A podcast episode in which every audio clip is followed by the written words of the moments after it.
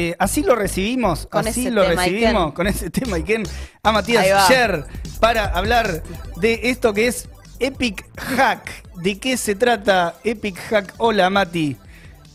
Hola, Mati. ¿Cómo le va, chicos? ¿Todo bien? Bien, bien, ahí te vemos con, con la vincha, todo, todo listo, apuesto, Con la vincha. en serio. apuesto a esta columna. ¿Qué onda el, este tema del Epic Hack? Semana movida, Semana movidita, sí. Bueno, lo que generó más interés a nivel general fue esta caída momentánea del imperio de Zuckerberg. Pero como la verdad es que todavía no hay mucha data respecto a toda esa historieta que se pueda verificar, habrán visto que se habló de aliens, de Rusia, y lo más probable Sí. es que se haya desconectado un cable. Eh, voy a traerles hoy la historia de otra caída, de, en realidad la caída de otro jugador en las ligas de internet, que es el servicio de hosting web Epic. Esta compañía sufrió un ataque por parte del colectivo hacktivista Anonymous y prácticamente la totalidad de la información almacenada en sus servidores fue filtrada y publicada durante la operación Epic Fail. Ahora, ¿quién corno es esta empresa Epic y por qué nos importa que le filtren la data? Por acá en estos pagos no son muy conocidos, la verdad, pero en Estados Unidos son famosos por ser el refugio en la web para los sitios de la extrema derecha. Neonazis, milicias derechistas, antivacunas y conspiranoicos de toda calaña son bienvenidos por el CEO libertario, dueño de Epic, Ron Monster, quien hospeda a muchas de estas webs. Recientemente esta empresa Epic ganó notori- notoriedad eh, cuando empezó a hospedar a la web donde se puede denunciar a cambio de una recompensa de 10 mil dólares a quienes practiquen abortos en Texas, eh, donde recientemente fue ilegalizado a partir de la sexta semana. Es, eh, perdón, ahora- Mati, es un, Sí. es un es un host, o sea, es para hospedar, no es algo que funciona tipo como redes como Reddit.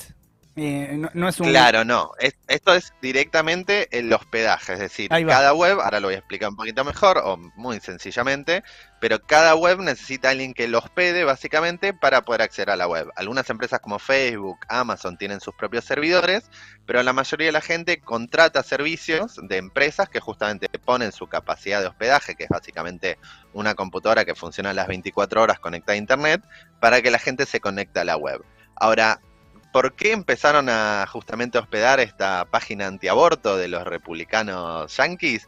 Porque Anonymous ya venía hostigando esa página web eh, y generándole dificultades en conexión, etcétera, y su hospedaje anterior básicamente se desligó, dijo no me metan en este quilombo. Mm, Ahora, cuando Epic comenzó a hospedarla, Anonymous redirigió sus ataques al proveedor y la verdad es que asumo que se cayeron de culo porque lo que encontraron fue básicamente una mina de oro protegida por un cartelito de no tengo estéreo. Eh, ahora, entre los datos filtrados por Anonymous se encuentra la información personal de quienes financiaban el sostenimiento de cientos y miles de páginas web ligadas a la extrema derecha, además de una década de archivos, facturas, mails internos, todo lo que puedan imaginar carentes de la más mínima medida de seguridad. Eh, bueno, en los últimos años, justamente, ¿por qué se volvió un refugio específicamente de la extrema derecha? Eh, porque en los últimos años, tras la movilización fascista en Charlottesville, que dejó eh, la muerte de un militante antifascista, y especialmente después de la derrota de Donald Trump y la toma del Capitolio, por parte de quienes aseguran que hubo fraude electoral y toda esa tramoya conspiranoica que ya estuvimos viendo en esta columna, los grupos de extrema derecha empezaron a tener dificultades para encontrar compañías que estuvieran dispuestas a hospedarlos y quedar ligados públicamente a ellos. Ahí entra nuestro querido libertario Monster, CEO de Epic, quien aseguraba defender el derecho a la libre expresión de todo fascista que hubiera, garantizándoles un refugio donde reinara la libertad de expresión. Ahora, lo de refugio queda un poco disputado, se podría decir. La magnitud de esta filtración es enorme y es probable que continúe en aumento. Eh, para empezar, los investigadores especializados en la extrema derecha aseguran que llevará meses procesar toda la información, pero eso era a partir de la filtración original de 180 GB. En esta última semana hubo nuevas filtraciones ligadas a la falla de seguridad inicial o a la información que se hizo pública que permitió nuevos hackeos. Les voy a dar un par de ejemplos para que se hagan una idea de quiénes son los sectores que quedaron impuestos. Por ejemplo, se filtró la información de los altos cargos, miembros y financistas de la milicia Oath Keepers, los guardianes del juramento, un grupo para- paramilitar de extrema derecha que nuclea varios miles de ex policías y soldados convencidos de que el gobierno norteamericano fue cooptado por una conspiración que busca vulnerar los derechos constitucionales del pueblo. Participaron, por supuesto, de la toma del Capitolio y están convencidos de que Trump es la última salvación de la civilización occidental. Ya se identificaron, gracias a esta filtración, cientos de policías y militares en funciones miembros de esta organización. No se sacan fotos sin armas, esta gente. Solo se saca Esta fotos no, con un es- fierro.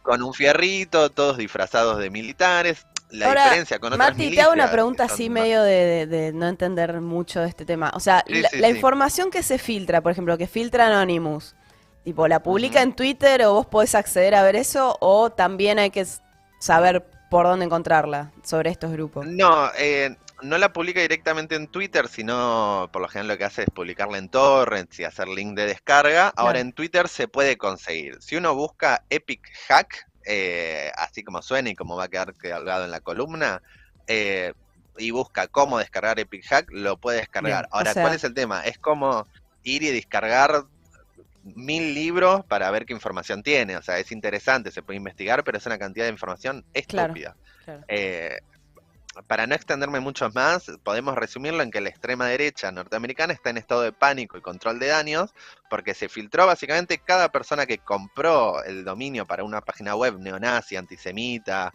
eh, fascista, etcétera, quedó expuesto su, su tarjeta de crédito, su nombre, su apellido, su DNI, etcétera, etcétera. Y la verdad es que están bajo una paranoia constante de nuevas filtraciones.